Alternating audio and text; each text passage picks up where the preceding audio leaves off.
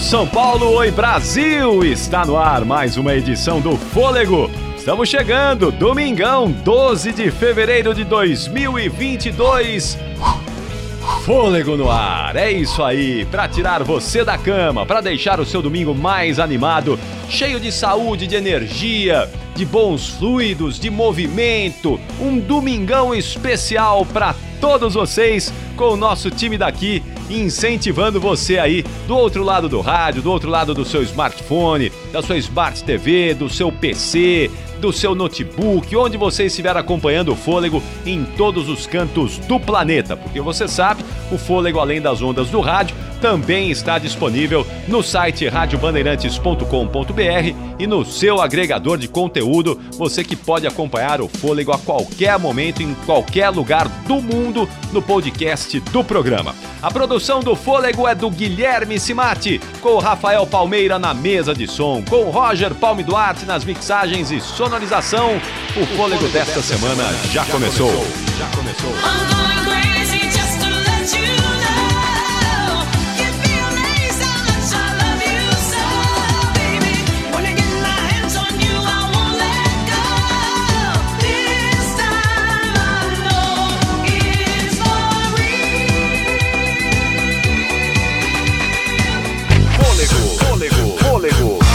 Cláudio Tobias, morador de Jabaquara, tenho 42 anos e lembrando todo mundo que você tem que se movimentar, porque é, não é só profissionalmente, mas questão de saúde, né? Então, viva o esporte e a gente tem que se exercitar. Fôlego na Bandeirantes. Já peço a sua participação aqui conosco na abertura do Fôlego, já é tradição pode mandar sua mensagem pra gente aí no WhatsApp, o 999048756 e também no e-mail, no fôlego.band.com.br fôlego.band.com.br Você pode mandar sua mensagem no e-mail quem nos acompanha depois da exibição pelas ondas do rádio, né? No WhatsApp agora, manda aí agora e eu registro na próxima semana a mensagem de todos vocês, tanto no WhatsApp como no e-mail também. Ah, e se você está acompanhando a gente fora do Brasil, tá acompanhando o fôlego de qualquer canto do planeta, corre, pedala, faz qualquer tipo de treinamento em qualquer lugar do mundo. Manda aí a sua mensagem também, o seu nome, o seu telefone. A gente quer que você participe conosco do quadro Correndo na Gringa. Você vai contar pra gente aí um pouquinho de como é a sua rotina de movimento em qualquer lugar do mundo que você se mexe. Deixa eu mandar uma saudação para muita gente. Encontrei muitos amigos, muitos amigos mesmo, na Maratona Internacional de São Paulo, domingo passado, lá na ZL, lá na Zona Leste, na região de Itaquera. Foi muito legal. Por quê? É a primeira vez que eu corri lá na Zona Leste, lá na ZL, e é muito bom que a gente tenha essa descentralização de percursos numa cidade como São Paulo, que é uma cidade enorme, gigante, e que é, tem basicamente percursos aí confinados para a Zona Sul, Zona Oeste, um pouquinho na região central e mais nada, né? um pouquinho na Zona Norte.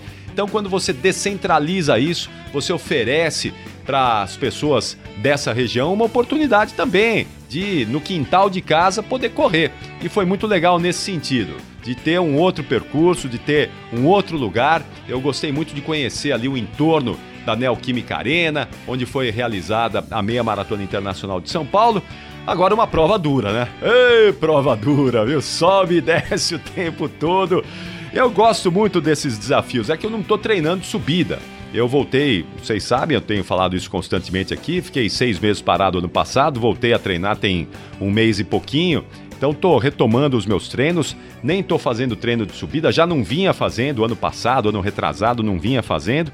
E encarei um sobe e desce danada. Prova dura, prova dura. Agora, para quem está precisando de um treino com subidas e descidas, para quem vai encarar uma uphill, por exemplo, para quem vai encarar uma prova aí com subidas, um excelente treino e um excelente desafio também. Muito obrigado a todos vocês que é, me encontraram por lá, que é, tiramos fotos, né, batemos papo. Eu sempre adoro essa interatividade com as pessoas da corrida.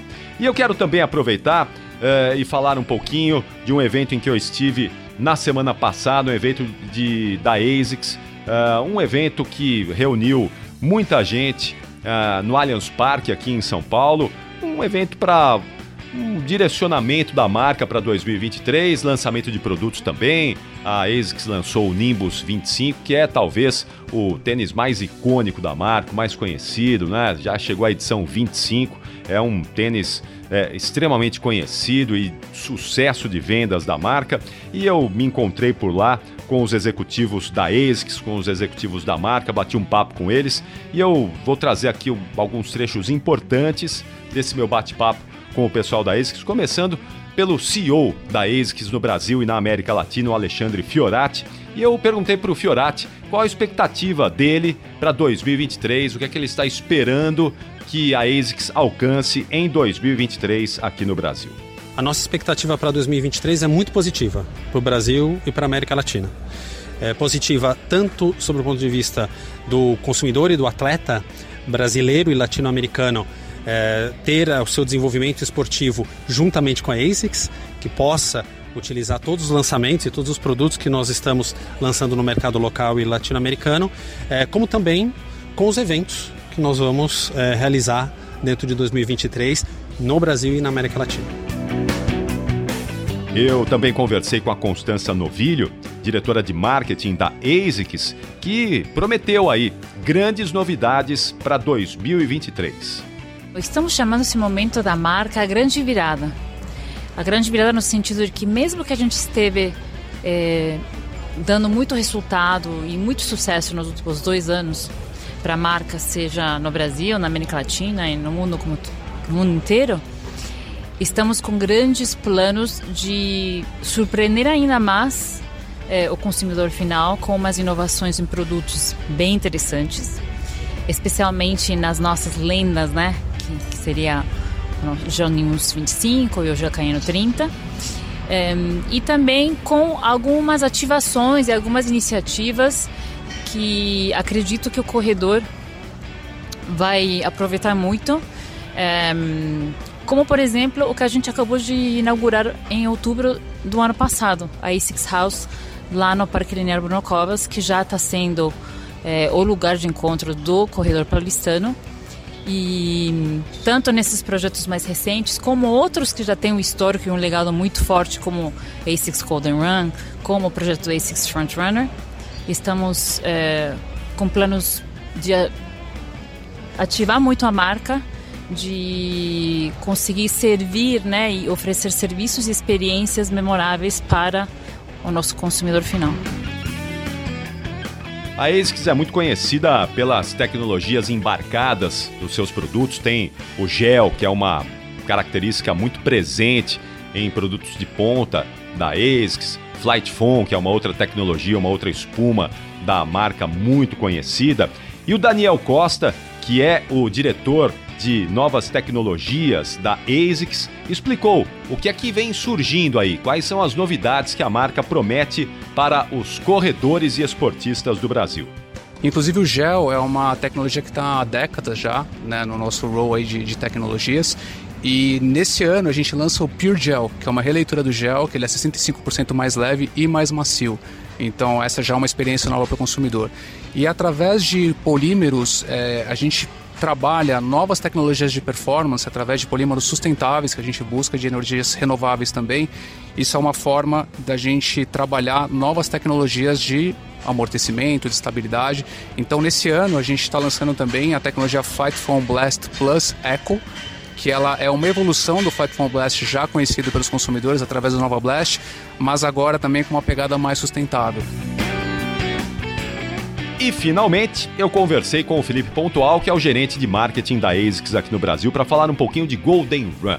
A Golden Run é sucesso da marca. É um circuito de meias maratonas e agora também, além de meia de 21 quilômetros, também tem outras distâncias, tem 10 quilômetros. Aqui em São Paulo, a prova vai acontecer no dia 21 de maio, já com as inscrições abertas. No Rio de Janeiro, a etapa ainda não tem uma data definida, mas em breve será divulgada. E em Buenos Aires vai acontecer no dia 23 de abril. Essa é uma prova muito desejada porque a ASICS sempre primou pela qualidade da entrega dessa prova. Só que no ano passado isso não aconteceu. Foi muito ruim. Foi um fiasco, né, para dizer a verdade. Foi um problema ali na largada muito sério, as pessoas reclamaram bastante.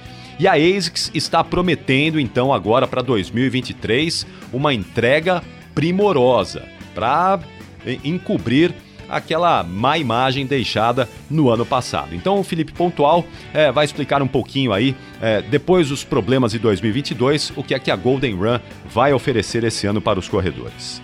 Eu vou chamar ela de repaginada, mas muito porque pelos aprendizados mesmo que a gente teve com essa volta da pandemia. O ano passado a prova foi muito grande, a gente teve um, um recorde de inscritos, a gente teve quase 8 mil inscritos. É, pela primeira vez a Golden trouxe a distância de 10 km, que também é inédita no circuito, sempre foi uma meia maratona pura e agora a gente traz os 10K numa pegada de 10K de qualidade, 10K de velocidade, é, mantendo né, esse padrão que a gente sempre traz de uma prova rápida para a Golden. E, e para esse ano a gente mantém as duas distâncias, muito com a cabeça de aperfeiçoar, de trazer os aprendizados. A gente sempre, sempre se posicionou pós 2022 aí é, como absorvendo mesmo tudo que a gente aprendeu nesse e nos anos anteriores para trazer uma experiência diferente, uma experiência superior ao corredor de rua aqui da cidade, do Brasil. É isso. Então, muito obrigado ao time da ASICS pelo convite para estar nesse evento. A gente vai monitorando todas essas esses lançamentos. É bom a gente é, dividir isso com vocês porque esse é um mercado muito agressivo, muito competitivo. As marcas estão lançando produtos semanalmente é, durante a pandemia houve um represamento de lançamentos, então agora as marcas estão mesmo ali é, buscando os corredores, buscando os consumidores, lançando produtos de qualidade, estratégias de marketing para atrair os consumidores, os corredores, e isso é muito legal, isso é muito importante porque oferece para nós consumidores, para vocês aí que são corredores e eventualmente os também praticantes de outras modalidades, produtos é, com muita tecnologia, produtos muitas vezes ali com uma guerra de preços, você consegue encontrar produtos bacana com preços mais baixos e a gente vai monitorando isso tudo para vocês aqui no Fôlego. Vamos trazer o primeiro colunista de hoje? É o Pedro Bianchetti. O Bianchetti sempre tem um recado muito importante aqui para todos nós. Fala aí, Bianchetti! Eu sou o Pedro Bianchetti, tenho uma assessoria chamada Fortalecimento para Corredores e hoje a minha coluna vai abordar o tema Quais os riscos de não se dedicar ao fortalecimento. Para desenvolver essa temática, temos que esclarecer dois pontos. O primeiro é saber os riscos que assumimos ao praticar qualquer esporte. Um dos riscos é o de quedas, traumas, etc. Para estes, o fortalecimento não representa uma barreira de forma significativa. Outros riscos estão relacionados ao desgaste gerado pelo gesto motor. Estamos falando aqui daquela tão citada máxima. Toda vez que o corpo recebe uma demanda maior do que ele é capaz de suportar, o sistema entra em colapso. Lembra quando no início da coluna eu falei sobre esclarecer dois pontos? Pois bem, o primeiro eu acabei de citar, é identificar os riscos associados à prática esportiva. O segundo ponto é como o fortalecimento pode contribuir para reduzir a probabilidade de um desfecho negativo. E aí, sabe como? Então, o fortalecimento é capaz de aumentar a capacidade do corpo em receber demandas advindas do esporte. Portanto, se dedicando ao fortalecimento, o atleta minimiza as chances de conviver com situações indesejadas, tais quais lesões, dores, desconfortos e etc. Não posso deixar de citar que, com o fortalecimento, você também pode diminuir os riscos de estagnação do desempenho. Fortaleça e permaneça, praticando o esporte de sua preferência durante toda a sua existência. Essa é a minha mensagem de hoje. Tenha um belo domingo com muito movimento. Um grande abraço ao meu amigo Ricardo Capriotti e também um abraço aos ouvintes deste maravilhoso programa. Quem quiser mais informações sobre fortalecimento para corredores, procura nosso perfil lá no Instagram, é o arroba Fortalecimento para Corredores, tudo junto. Até mais, um abraço, tchau, tchau. Fôlego e saúde.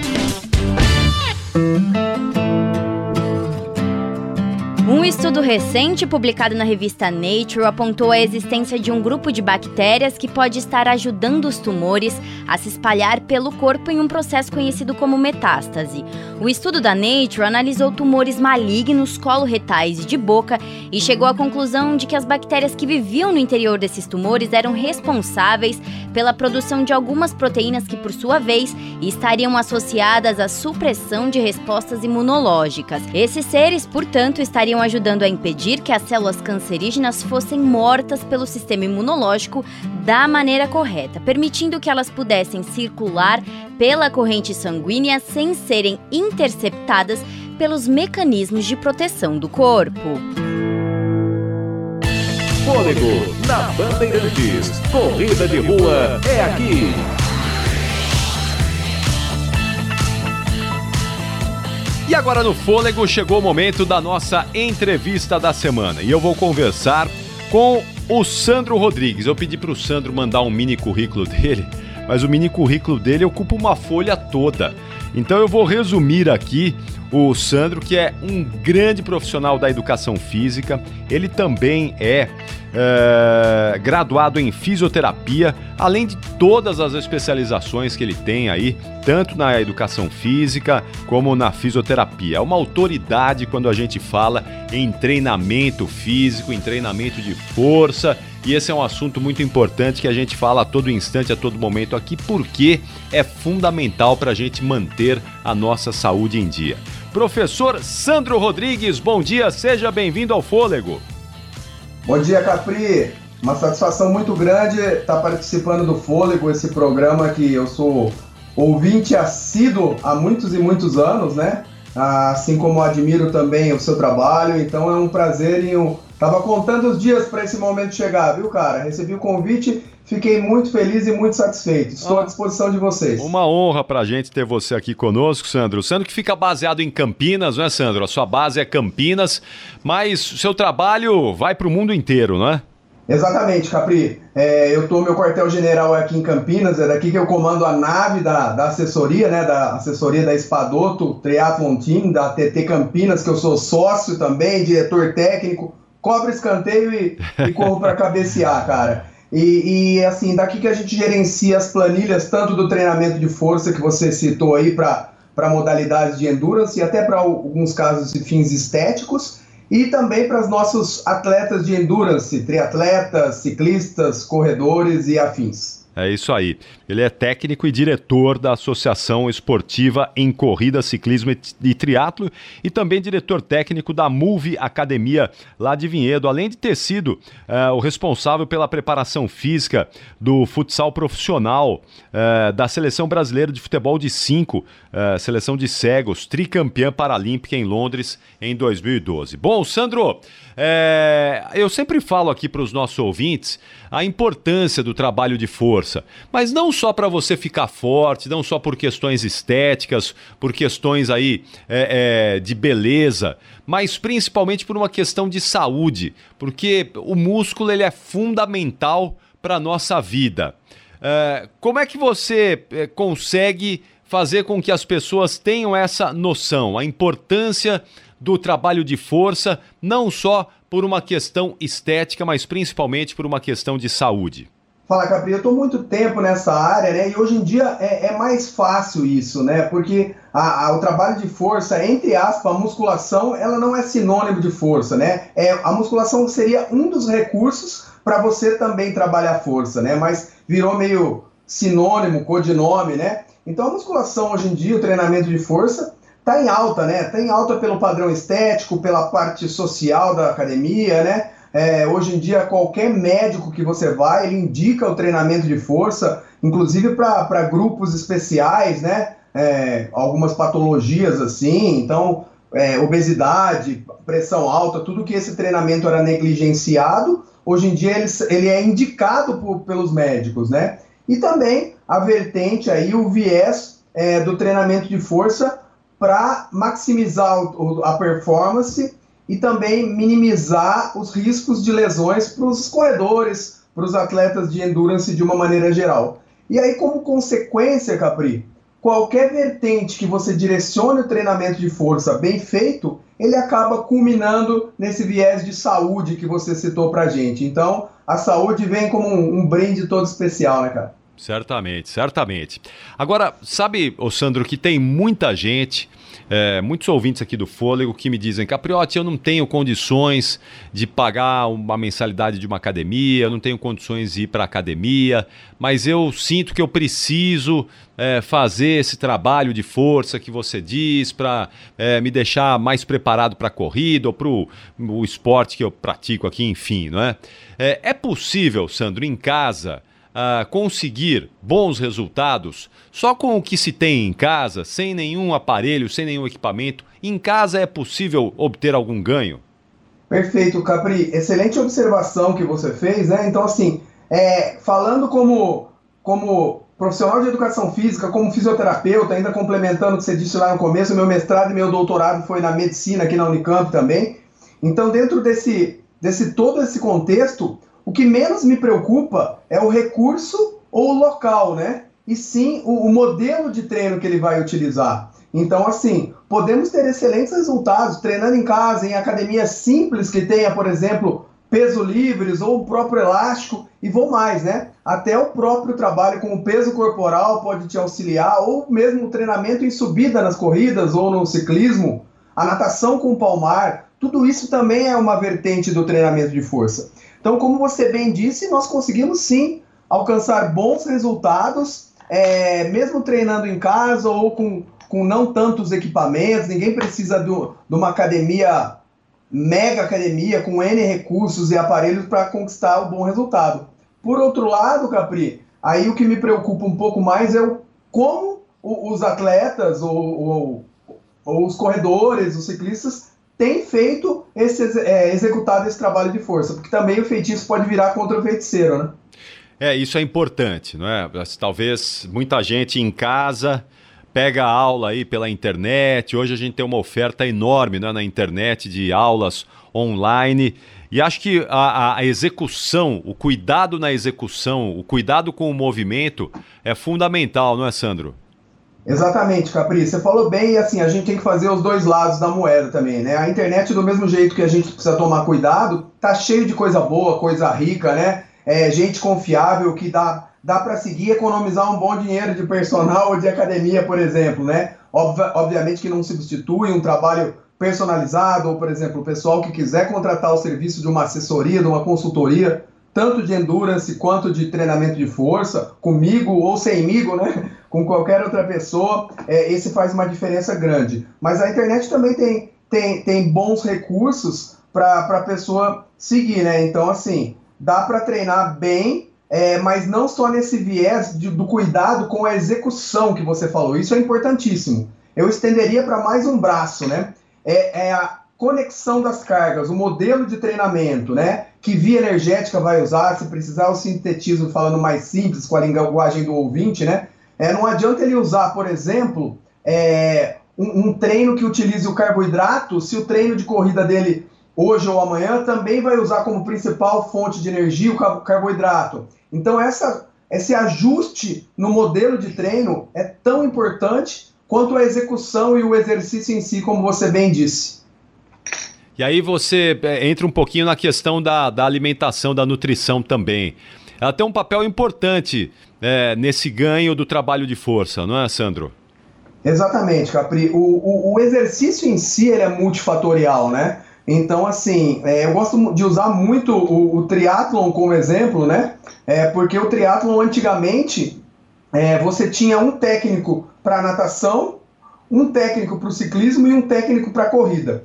E, hoje, e, e, essa miscelânea, às vezes eles entravam em conflito e não conseguiam é, é falar a mesma língua. Mas, é, em relação à nutrição, a, ao treinamento de força propriamente dito, até a parte psicológica, né? Tudo isso está atrelado e gerenciado pelo coach principal. Então é importante esse trabalho é, multidisciplinar com fisioterapeuta, médico do esporte, nutricionista, psicólogo e o próprio é, profissional de educação física meio que mediando tudo isso com cuidado. E essa sua formação, né, como educador físico e como fisioterapeuta, essas duas é, formações aí te ajudam de que maneira, Sandro? Porque é, é, o fisioterapeuta está lá muitas vezes para corrigir postura, para eliminar dor, ajudar na dor, é, que muitas vezes pode ter sido causado lá na hora da educação física, né, no trabalho de força. Como é que você consegue juntar essas é, duas frentes aí muito importantes para os esportistas? Que pergunta interessante, Capri. E até Dona Neuza, minha querida mãe, estiver escutando, né? Quando eu fiz minha segunda faculdade, que que foi a fisioterapia, que eu fiz com o mesmo afinco, a mesma dedicação, como eu faço tudo na vida, né? Coisa de, de virginiano mesmo. Mas é, eu já desde o início eu fui fazer a fisioterapia para ser um profissional de educação física diferente, porque é o que me brilha aos olhos. Então, atuar na área do, do, do treinamento é, é, é, é isso que eu gosto, que enche meus olhos. Tanto é que fui combinar com a medalha de ouro paralímpica lá com o futebol de cegos, né?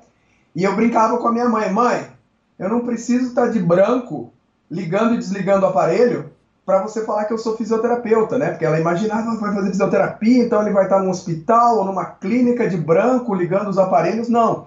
Então, esse know-how da fisioterapia é, me fez entender melhor e, e, me tornar um profissional de educação física diferente, muitas vezes indo para o âmbito da, da fisioterapia e até por uma mecânica distinta, uma mecânica não tão boa, é, eu, eu tendo conseguindo enxergar com antecedência um que poderia virar uma possível lesão. Então, intervir antes da pessoa sentir qualquer sintoma, por essa noção de cinesiologia, até porque é, eu faço aí pro, pro país inteiro, e agora experimentei até com um cara fora do Brasil, né? De tanto que ele insistiu, a avaliação biomecânica da corrida. Então, é, isso, a avaliação biomecânica retrata bem isso que eu te falei e o que você me perguntou de unir as duas áreas tanto a educação física quanto a fisioterapia. Muito bom. Voltando a falar um pouquinho do trabalho de força, você sabe que a ciência ela é muito dinâmica, você sabe muito bem disso, que você trabalha também baseado sempre aí em artigos científicos e sempre está surgindo alguma informação, algum é, trabalho novo, uh, um método novo. E a gente tem ouvido muito agora, eu pelo menos tenho visto muito, o trabalho de eletroestimulação no trabalho de força. O que, que te parece isso, Sandro? É, qual é a importância e quais são uh, os estudos que comprovam o, o trabalho benéfico da eletroestimulação para melhorar a força? Muito bem, Capri. Sem ficar em cima do muro e sendo direto pro, pro ouvinte, né? Então, assim, é, os trabalhos enfatizam o que, é, o que, o que tem de, de que, que a ciência corrobora para a gente afirmar né, do, do, do, trabalho da eletroestimulação com o trabalho de força é que ela é muito útil e essencial para a recuperação de lesões e ela pode ser um trabalho coadjuvante, você executar é, a eletroestimulação associado é, é, ao trabalho de força, tá? Mas mesmo assim eu fico com a primeira vertente que eu te falei, ela ser muito útil para você estimular a força muscular, a adaptação neural e tudo, com o trabalho de, de eletroestimulação de alguém que sofreu uma lesão e pretende voltar à sua forma, porque nesse segundo modelo de trabalhar a, a eletroestimulação associada ao treino de força, eu acho que só o trabalho que dá para você ligar todo o aparelho, desviar fio, os fios da barra ali para você manipular e pelo ganho que você vai ter de conciliar, conciliar as duas modalidades, que corroboram sim os artigos, às vezes você fazer um exercício mais bem feito, mais orientado e de forma mais simples, aí voltando para aquele viés que nós abrimos aí, talvez até fazer o exercício em casa, se você estiver sadio, saudável, é, eu acho que ainda é a melhor opção, viu, Capri? Muito bom. O, o Sandro também está lançando um livro, o Sandro Rodrigues está lançando um livro, e eu queria que você falasse um pouquinho desse livro, Sandro, para a gente poder é, entender aqui, não é? é? Qual é o lançamento aí do seu livro?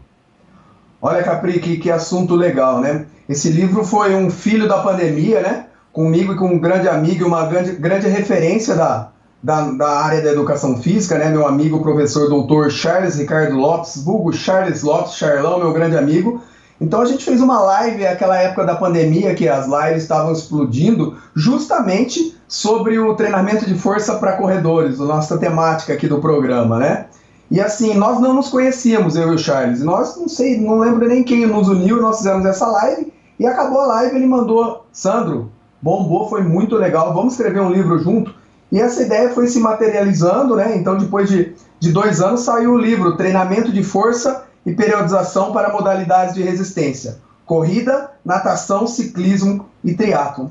E o grande lance, Capri, que eu acho muito importante, até isso acho que vai ajudar muitos ouvintes, é que é, a vertente do treinamento de força que os professores, os próprios professores ou profissionais da, da, de educação física que estão dentro das academias, eles têm mais habilidade, mais expertise para trabalhar. É o tipo de treino de força, como você disse, o treino estético, é, o treino para emagrecimento, a gente pode fazer uma associação à saúde, mas o treino de prevenção e de performance, né, para quem que quer melhorar o desempenho, e veja bem, Capri, às vezes a gente associa melhor desempenho, ah, eu não sou atleta profissional. Não. O, seu background de corrida aí, cabe um treino de força específico para você melhorar o desempenho, para eu melhorar o desempenho e também para os atletas profissionais. Então, assim, é, e, e os profissionais da área de educação física, de dentro das academias, eles têm uma dificuldade muito grande quando o treinamento de força ganha esse âmbito de, de, auxiliar o trabalho do ciclismo, da corrida, da natação, do endurance propriamente dito. E o que acaba se fazendo?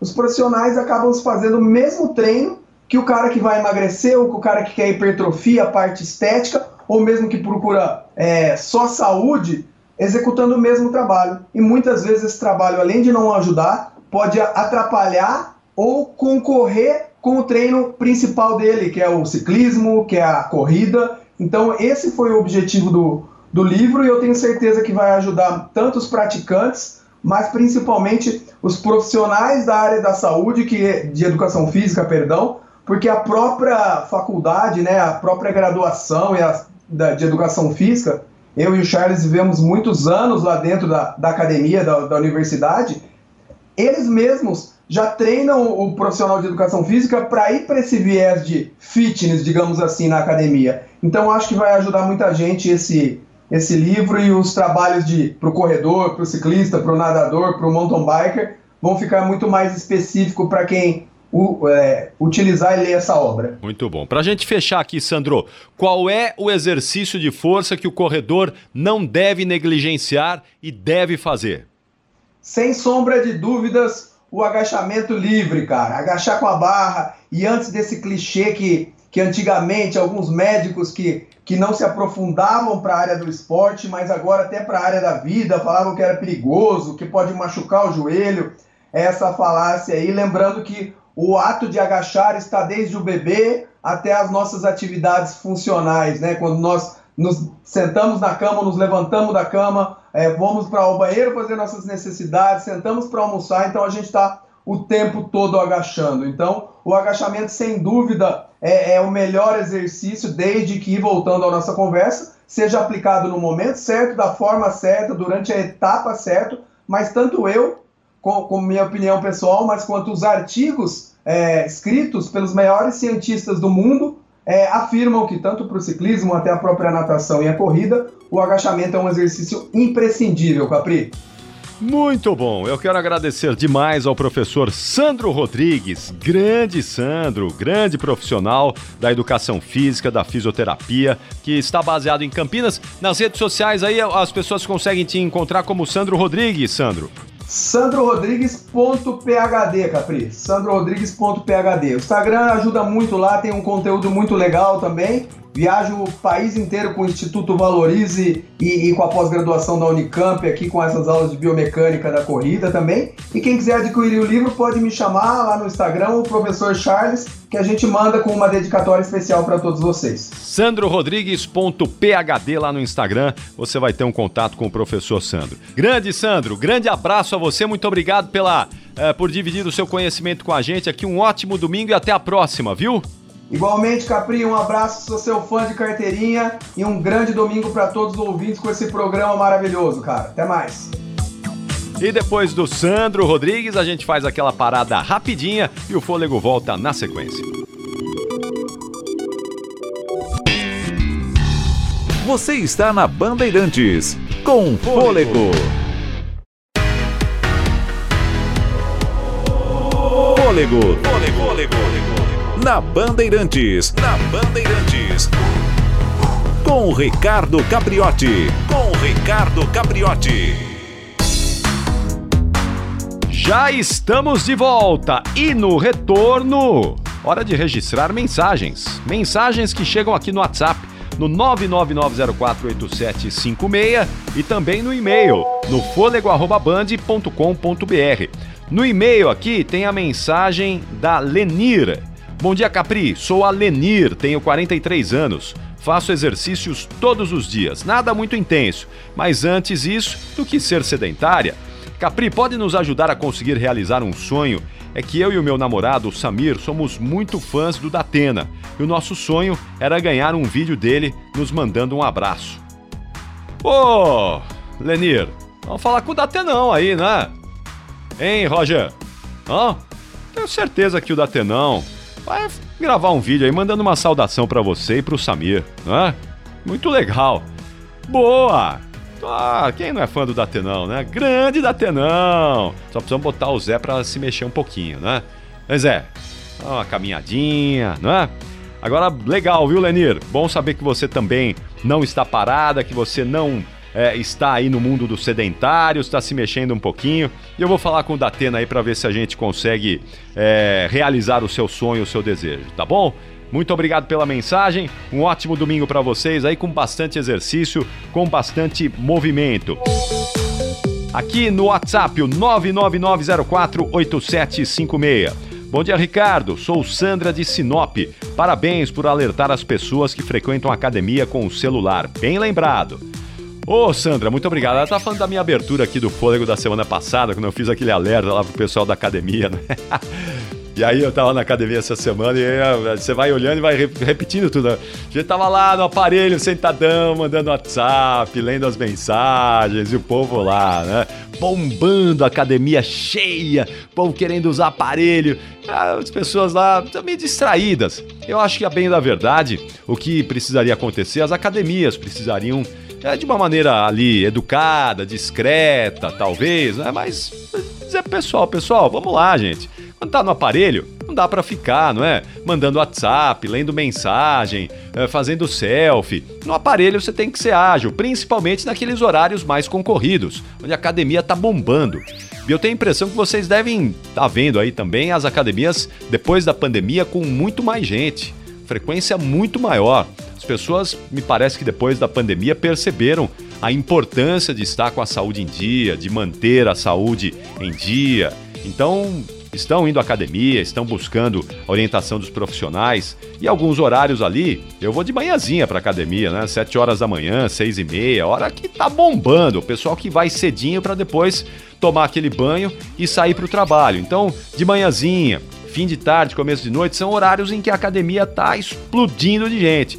E aí tem que ter um pouquinho de bom senso, né? É, usar rapidamente ali o aparelho, você faz a sua, você faz as suas séries ali, faz o seu intervalo nas repetições e vai de tchau, né? E deixa ali o outro, porque já tem gente na fila ali esperando para usar o seu aparelho, o seu equipamento e vamos em frente, porque é isso aí, sem atrapalhar a vida dos outros. Muito obrigado, viu, pela sua mensagem aí de Sinop no Mato Grosso. Valeu! Muito obrigado a Sandra. Vamos trazer o segundo colunista de hoje? Quem está chegando agora é o jornalista, maratonista, ele que é um especialista em turismo, ele que é um especialista em trazer dicas aqui pra gente, reunindo corrida e turismo, o jornalista Paulo Vieira, responsável pelo site Jornalistas que Correm, tem um recado para nós aqui hoje. Fala aí, Paulo! Olá, aqui é Paulo Vieira do Jornalistas que Correm falando de corrida e viagem. Costuma-se dizer que o Rio tem a maratona mais bonita do mundo.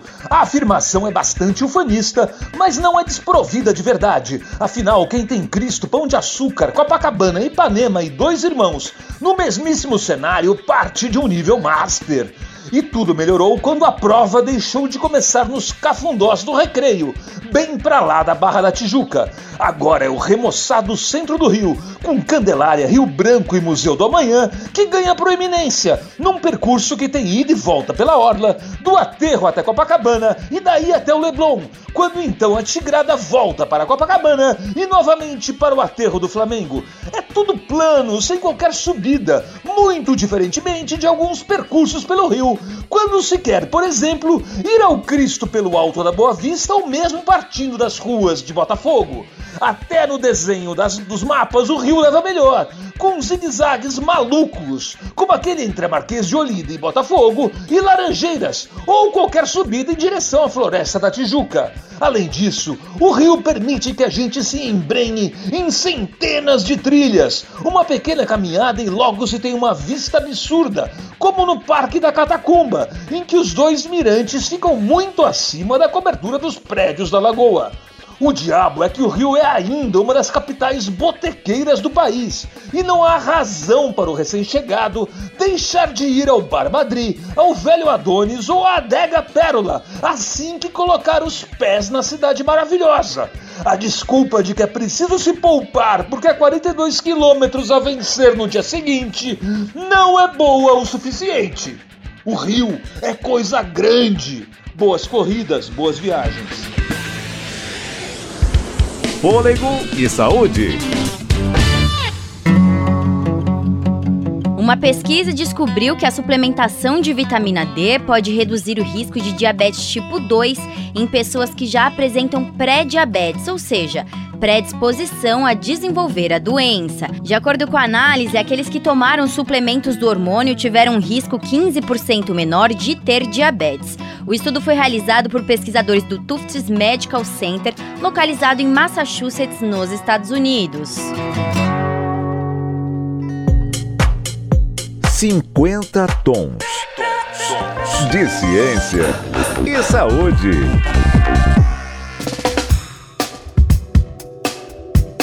50 tons de ciência e saúde está chegando no fôlego e hoje, com uma grande alegria, eu anuncio a estreia de mais uma craque aqui com a gente no time do fôlego, no time dos 50 tons de ciência e saúde. Ela é nutricionista, mas uma autoridade quando a gente fala em nutrição e passa a partir de hoje a fazer parte do nosso time que vai tratar desse assunto tão importante que a gente fala todas as semanas aqui, que é a nutrição.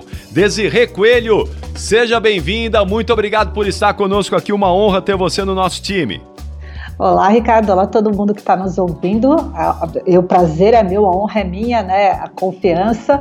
E vamos conversar sobre o tema que eu tanto amo, que é nutrição. É isso aí. Desirê, hoje a gente vai falar sobre dietas, não é? Que é o. Dieta é aquilo que está na vida de muita gente, no dia a dia de muita gente que precisa perder peso, que precisa entrar em forma, que precisa perder aquela gordurinha. E o que, que a gente pode falar sobre dietas, né? Desse básico aí que as pessoas precisam que funcione. É, eu eu acho que, né, sendo a minha primeira participação, eu gosto sempre de. Vamos começar do básico, né, Ricardo? As pessoas ficam tão é, iludidas ou querendo ver os efeitos de suplementos, de, de técnicas, estratégias mirabolantes, sendo que muitas vezes elas não estão fazendo esse básico. E quando a gente fala de nutrição, isso é o mais importante. É, dieta, a gente fala, né, primeira coisa, que é tudo aquilo que a gente come num dia. Esse é a dieta. Quando a gente fala de dietas para emagrecimento, a gente está falando de dietas restritivas. Então, todo mundo, de uma certa maneira, precisa entender como é que está a sua alimentação. Se quer ter uma melhor, um melhor envelhecimento, se quer estar tá pensando em, em saúde, se está pensando em performance, não importa. E o que, que é o básico que funciona? É ter aquela alimentação, claro, qualidade e quantidade. Isso é fundamental, não é? é? Hoje, o que a gente tem visto muito por aí, é, porque isso é muito dinâmico, não é, Desirê? A ciência ela é dinâmica, mas é, na nutrição também. Uma hora as pessoas falam numa determinada dieta, outra hora é uma outra coisa, e agora o que a gente tem ouvido muito é a questão do, de comer o, a comida de verdade. É, isso é o que a, a nutrição hoje prega para que as pessoas possam ter uma alimentação saudável? Exatamente. Acho que a gente tem que dar uns passos atrás e lembrar o que, que é o que os nossos é, avós, tataravós consumiam. E é essa alimentação que a gente fala e que a, a gente fala que é o lema mais simples é descasque mais e desembale menos. Então, procurar alimentos, que a gente sempre pede muito, né, e tenta ensinar os pacientes a ler a lista de ingredientes, a tomar, a, a tomar conhecimento do que realmente está comendo. E, e, a gente brinca que o melhor alimento é aquele que nem vem com lista de ingredientes, ele é o ingrediente. Né? Então, é uma banana, né? é uma maçã, é, é o arroz, é, o feijão, a lentilha. É, enfim, então acho que esse é o básico que funciona. A pessoa ter na alimentação dela a maior parte, né, ou a maioria, a, a, maior parte mesmo, de alimentos que a gente chama de alimentos in natura ou que a gente vai fazer um processamento mínimo para consumir, como o caso do arroz, do feijão, que tem que ter uma cocção. Mas é isso. Então, voltar para o básico e garantir que sua alimentação tem isso. É, mais do que ficar iludido com barrinhas de proteína, com shakes, etc., é fazer uma boa base alimentar. Que são produtos industrializados, né, Desirê? E aí não entra nessa questão aí do natural. Muitas vezes é melhor uma fruta mesmo, uma banana, do que uma barrinha, não é? Sim, é, exatamente. É, então, é sempre é que quando você fala industrializado, a gente tem que entender que tem coisa industrializada que é de muita qualidade. Hoje em dia a gente usa mais uma nomenclatura que é de acordo com o processamento. Né? Então, se é um alimento ultraprocessado, se ele é pouco processado ou se ele é não processado, né? ou que seriam os alimentos in natura. Então, quando a gente pensa na alimentação, é isso mesmo. Eu prefiro, é muito melhor que uma paciente consuma uma fruta do que consumir essas barrinhas de cereais, por exemplo, que são ricas em açúcar. E esses alimentos ultraprocessados, Ricardo, eles também têm a combinação de ingredientes que são muito complicadas para o nosso cérebro, para o nosso corpo lidar. Que é, por exemplo, aquela combinação que a gente fala mais popular, que é de sal, gordura e açúcar. Né? Ou sal e açúcar, gordura e açúcar. Então, que são esses alimentos, eles vão fazer esse mix que fazem com que a pessoa, quando ela come, ela gosta, só que ela tende, a chance dela exagerar aumenta muito, porque para o nosso cérebro é uma combinação muito poderosa. Vamos dar uma, um exemplo de um produto industrializado que é bom de se consumir. Iogurte, de um modo geral, os iogurtes eles tendem a ser bons, principalmente quando a gente pega os iogurtes mais naturais.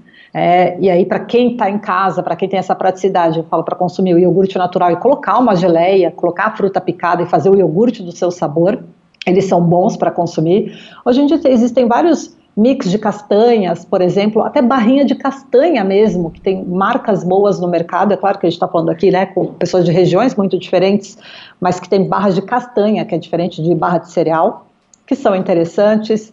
É, existem alguns snacks de grão de bico, de prontos para é, serem consumidos, até enlatados, que são muito interessantes serem consumidos mesmo. E um exemplo de produto é, é, processado, ultraprocessado, que as pessoas devem manter distância?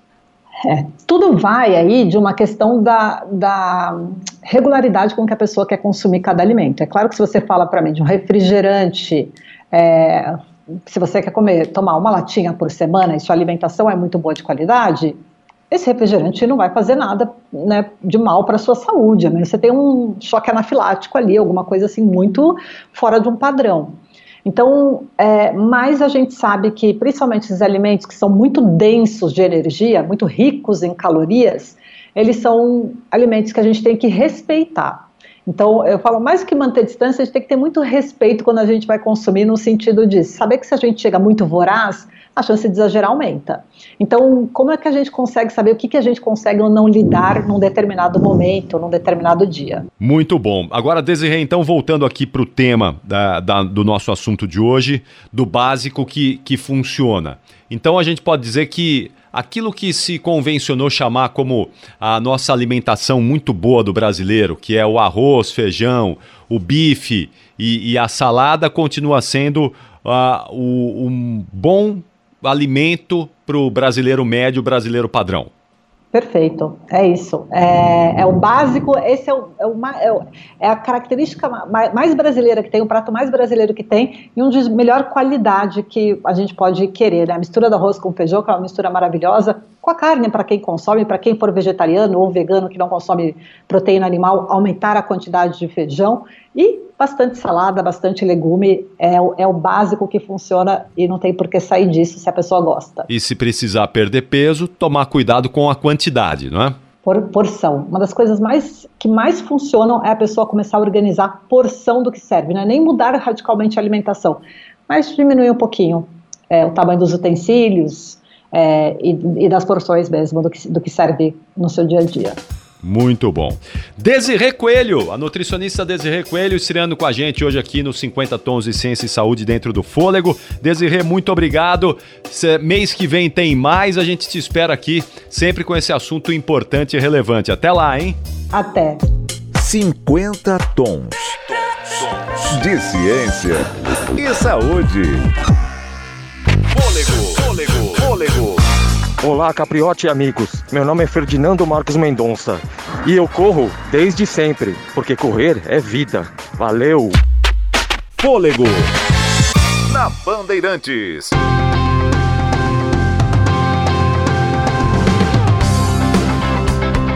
E agora as últimas mensagens do Fôlego. Muito obrigado, hein, a todos vocês que no 999048756 sempre entram em contato aqui com a gente. É... Pedal realizado logo cedo após a missa. Bom dia, Capri. Agora partiu pro churras. Abraço, Gilberto de Embu-Guaçu. Ô Gilberto, você já pedalou, já foi pra missa e já vai pro churrasco, rapaz? A essa hora? tá com tudo isso em dia? Maravilha, hein? Muito bom, parabéns. É isso aí, domingo é isso mesmo. Domingo é acordar cedinho, é botar a magrela na rua, na estrada. Eu faço isso também. Domingo é meu dia de pedal, né? Domingo eu saio para pedalar. E é cedinho mesmo. Eu vou cedinho porque é, gosto de pegar um pouquinho da marginal no domingo. E aí cedinho, eu tenho medo, confesso que eu tenho medo, porque tem pouco movimento, mas domingo é aquele dia que o pessoal resolve ir para balada e dirigir. Né? Aliás, domingo passado eu estava voltando é, de uma viagem e na marginal do Tietê vi um acidente com um ciclista. Um acidente com um ciclista na marginal do Tietê, na pista sentido é, Zona Oeste, na pista sentido Castelo Branco. Um negócio assim pavoroso, assustador. Tinha acabado de acontecer, vários ciclistas ali parados, o carro que é, tinha provavelmente atropelado o ciclista parado ali também, a polícia já já estava se aproximando. Infelizmente, eu a gente já falou sobre isso aqui. O ciclista em São Paulo ele tem poucos lugares para poder treinar. A marginal é um ótimo lugar para isso, mas infelizmente né, não é o local seguro, porque muitos motoristas não respeitam, muitos motoristas embriagados cometem acidentes. Então é um problema. Eu confesso que eu gosto de sair no domingo cedinho, pegar a marginal, marginal Pinheiros aqui, vou lá para a Zona Sul, enfim, dar, dar meus, minhas voltas, meus rolês aí, mas é com medo, viu? É com apreensão, porque realmente não é uma missão fácil. Bom dia, Capriote. Meu nome é Gilberto, sou de Praia Grande. Costumo correr por volta das 5h45. A temperatura está bem amena aqui. Abração. Opa! Valeu, Gilberto. Muito obrigado, viu? Para você também. Muito obrigado, um abraço. Imagino que aí tem que ser cedinho mesmo, né? Beira-mar. Se deixar para mais tarde, o sofrimento é maior, né? Que bom, que bom que você consegue dar essa corridinha aí. Um grande abraço, viu? Bom dia, Capri, avante palestra! Pedro Paulo de Ribeirão Preto. Valeu, Pedro, abração. Bom dia, Capriote. Sou Gilmar e tenho 64 anos. Corro há 12 anos e sou de Sorocaba. Gosto muito, corro na rua, sempre perto de casa, em um condomínio. É isso aí, Gilmar. Que legal, hein? Muito bom, parabéns e siga firme, siga em frente aí, contando os dias, contando os anos e ganhando saúde. Vamos trazer o último colunista de hoje. Quem está chegando agora é o professor Ricardo Arap, que sabe. Ah, estamos falando de pedal aqui, de ciclismo. O Arap sabe tudo disso. Fala aí, Xará. Fôlego. Fôlego. Fôlego no pedal com Ricardo Arap.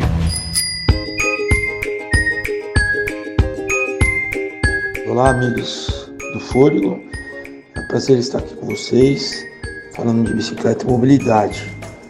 O assunto hoje vai ser bem mais específico, direto e para aqueles que têm utilizado o calçado, que normalmente quem anda com o pé preso no pedal da bicicleta utiliza.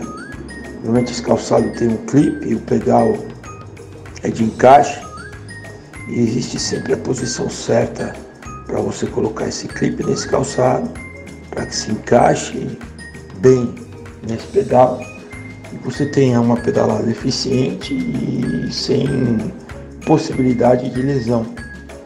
Como o centro de gravidade está todo ele apoiado, a gente já conversou sobre isso, sobre o selinho, o banco da bicicleta e o guidão, é, para você se machucar, além da questão da altura do selinho, é, para você se machucar, sentir dor principalmente com relação ao joelho, é, tem a ver com relação a esse detalhe do clipe.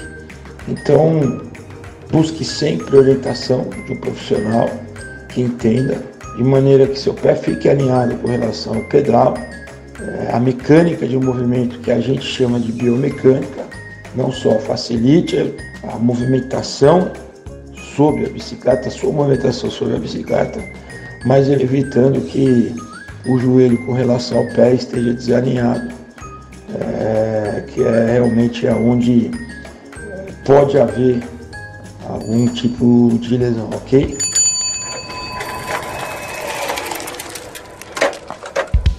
Fôlego e saúde. Uma nova análise realizada na Universidade John Hopkins, nos Estados Unidos, sugere que a perda da audição é um fator de risco para demência em idosos. Isso porque a gravidade da perda auditiva é diretamente proporcional ao dano cognitivo. Os autores da pesquisa sugerem prioridade nas ações de saúde pública que visam a preservação da audição para poupar a população de grandes prejuízos.